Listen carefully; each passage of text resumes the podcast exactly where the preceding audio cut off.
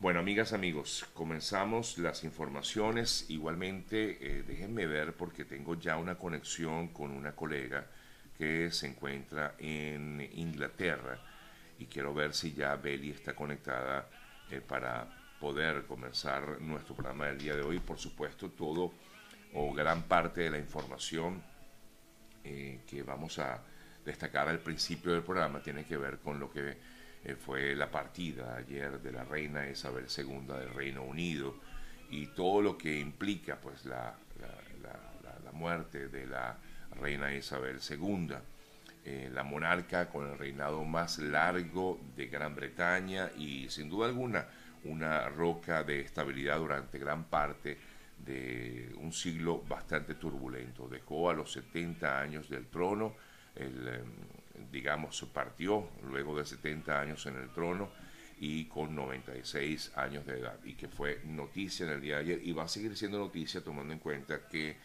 em, por supuesto, eh, lo que viene ahora, ¿no? Justamente ahora, luego que el, eh, príncipe Carlos ahora es el rey Carlos III como se le va a conocer a partir de este momento. Permítame para ver si nuestra colega Beli está conectada y si es así, pues comenzamos con ella porque ella está allá en Inglaterra y seguramente nos puede dar información. Vamos a esperar unos segunditos mientras vemos si Beli está conectada, si no, pues damos, eh, seguimos con un poco más de nuestro programa del día de hoy.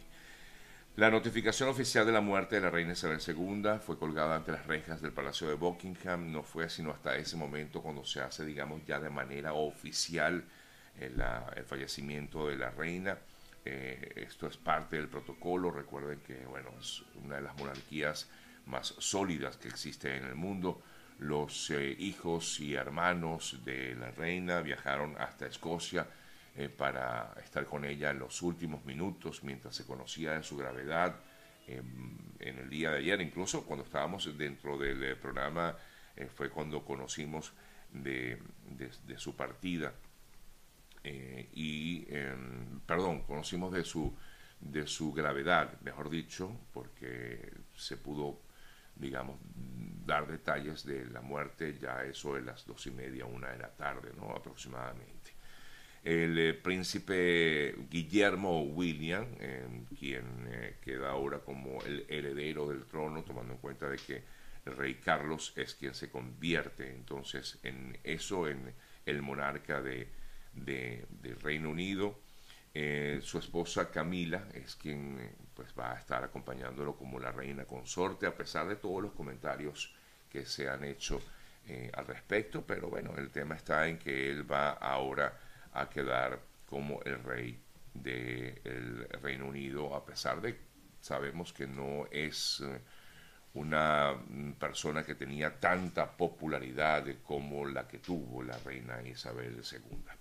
La primera ministra Liz Truss eh, expresó su pesar por la muerte de la reina Isabel II. Estamos devastados por las noticias, decía ella. Escuchamos eh, lo que ocurrió en Balmoral, dijo es un gran golpe para nuestra nación y el mundo, afirmó en un pronunciamiento oficial que hizo desde, el, desde Londres. Información reciente, les comento que el eh, rey Carlos III se espera que em, en el día de hoy dé algún tipo de discurso, lo que sería ya su primer discurso como rey una vez que se instale en Londres. Él estaba en Balmoral, en Escocia, y eh, se va a reunir con la primera eh, ministra Liz Truss y a partir de ahora comienza lo que sería un periodo de duelo real, es decir, que se estima aproximadamente en unos 10 días de duelo, según el protocolo, 10 días de duelo que comenzarían a partir de este mismo día hasta que finalmente sea el eh, cuerpo de la reina velado durante 24 horas en la Catedral de Edimburgo, momento en el cual las eh, personas que quieran acudir hasta ese espacio y rendirle sus honores, rendirle su respeto, pues lo puedan hacer. Los planes establecidos para el deceso de la monarca contemplaban la posibilidad de que falleciera en Escocia eh, dado este caso, pues se activó la llamada Operación Unicornio. Muchos seguramente vimos cómo se iba, en teoría, a activar el llamado, o la, llamada, perdón, Operación London Bridge. Sin embargo, tuvo que activarse otro tipo de operativo especial, precisamente porque la reina no falleció en Londres, sino que en Escocia, en Balmoral, donde se encontraba de, de vacaciones, es su lugar, o era su lugar de verano, normalmente era el lugar donde ella le gustaba ir. Y, bueno, ahora se activó este nuevo operativo o operación, mejor dicho, eh, llamada la Operación eh, Unicornio, que contempla esta ceremonia en principio en St. Giles, eh, antes de ser trasladada a Londres. Primero se va a hacer una ceremonia en Escocia y luego será llevada a Londres para eh, digamos, los últimos honores que se le van a rendir a la reina Isabel II. No tengo contacto con mi colega Beli, eh, creo que no está conectada, no se ha podido conectar, lamentablemente, porque ella está en Inglaterra y quizás nos pudiera haber dado un poquito más de detalles de cómo está el ambiente en la zona. Sé que muchas personas en, las calles de Londres, recuerden que hay un... Em, protocolo a seguir, pero también hay mucha veneración a la reina en Inglaterra, mucha admiración a la reina en Inglaterra y esto sin duda alguna pues ha em, generado cierto dolor en gran parte de la población que lamenta la partida de la reina Isabel II. Bueno, efectivamente no tengo contacto con Bell y me ha sido difícil poder hacer este contacto.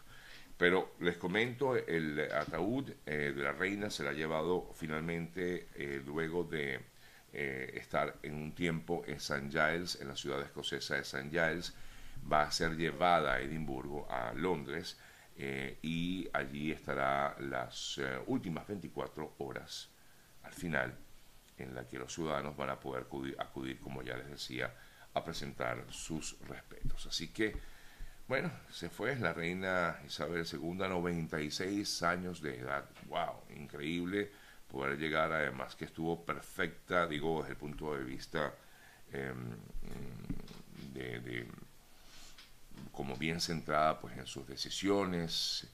Em, dos días, tres días antes se le pudo ver junto con la primera ministra cuando pues la recibió allá en Malmoral Em, para darle también, digamos, su, su, bendición como la nueva primera ministra del Reino Unido. Dejamos de lado por un rato el, eh, el, tema de la reina Isabel II. Vamos a comentarles otras importantes informaciones que también son destacadas en eh, los principales portales informativos. Vamos a comentar también otras eh, noticias importantes para quienes nos siguen y están pendientes de Venezuela, les comento que autoridades encontraron a las personas que se encontraban extraviadas en la grita del estado Táchira. Recuerden que se había hablado de que dos familias de aproximadamente unas 16 personas eh, se habían extraviado en teoría porque habían acudido a una especie de retiro espiritual. Un familiar de alguna de estas personas eh, notificó a la policía de que tenían ya ocho días sin saber de ellos o 15 días sin saber de ellos, cuando en teoría deberían regresar en un tiempo determinado.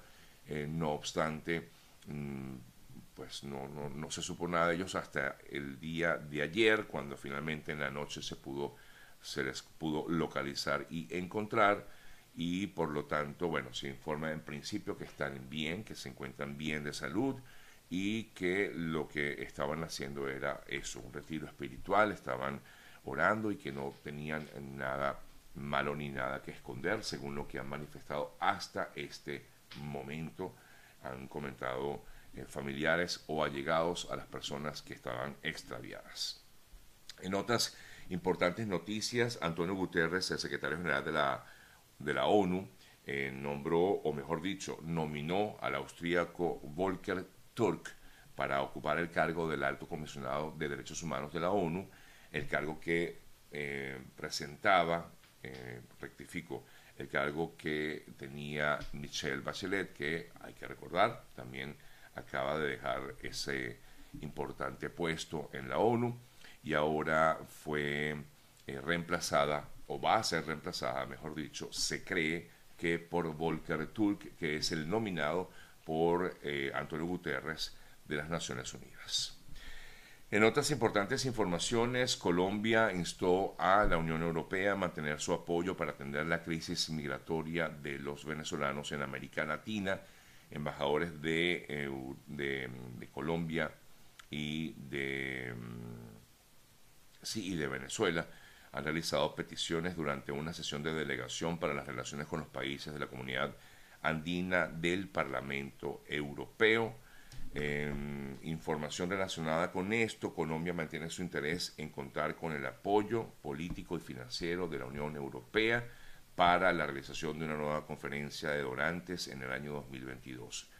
Cuando inmediatamente la gente escuchamos este tema o esta palabra donaciones, es de alguna manera la ayuda económica que necesitan países como eh, Colombia para poder brindarle atención humanitaria a los migrantes, tomando en cuenta de que son miles de miles los que constantemente llegan a Colombia, muchos de ellos no se quedan allí, algunos eh, continúan su mm, trayecto hacia otras naciones, como ya lo hemos visto desde hace un buen tiempo.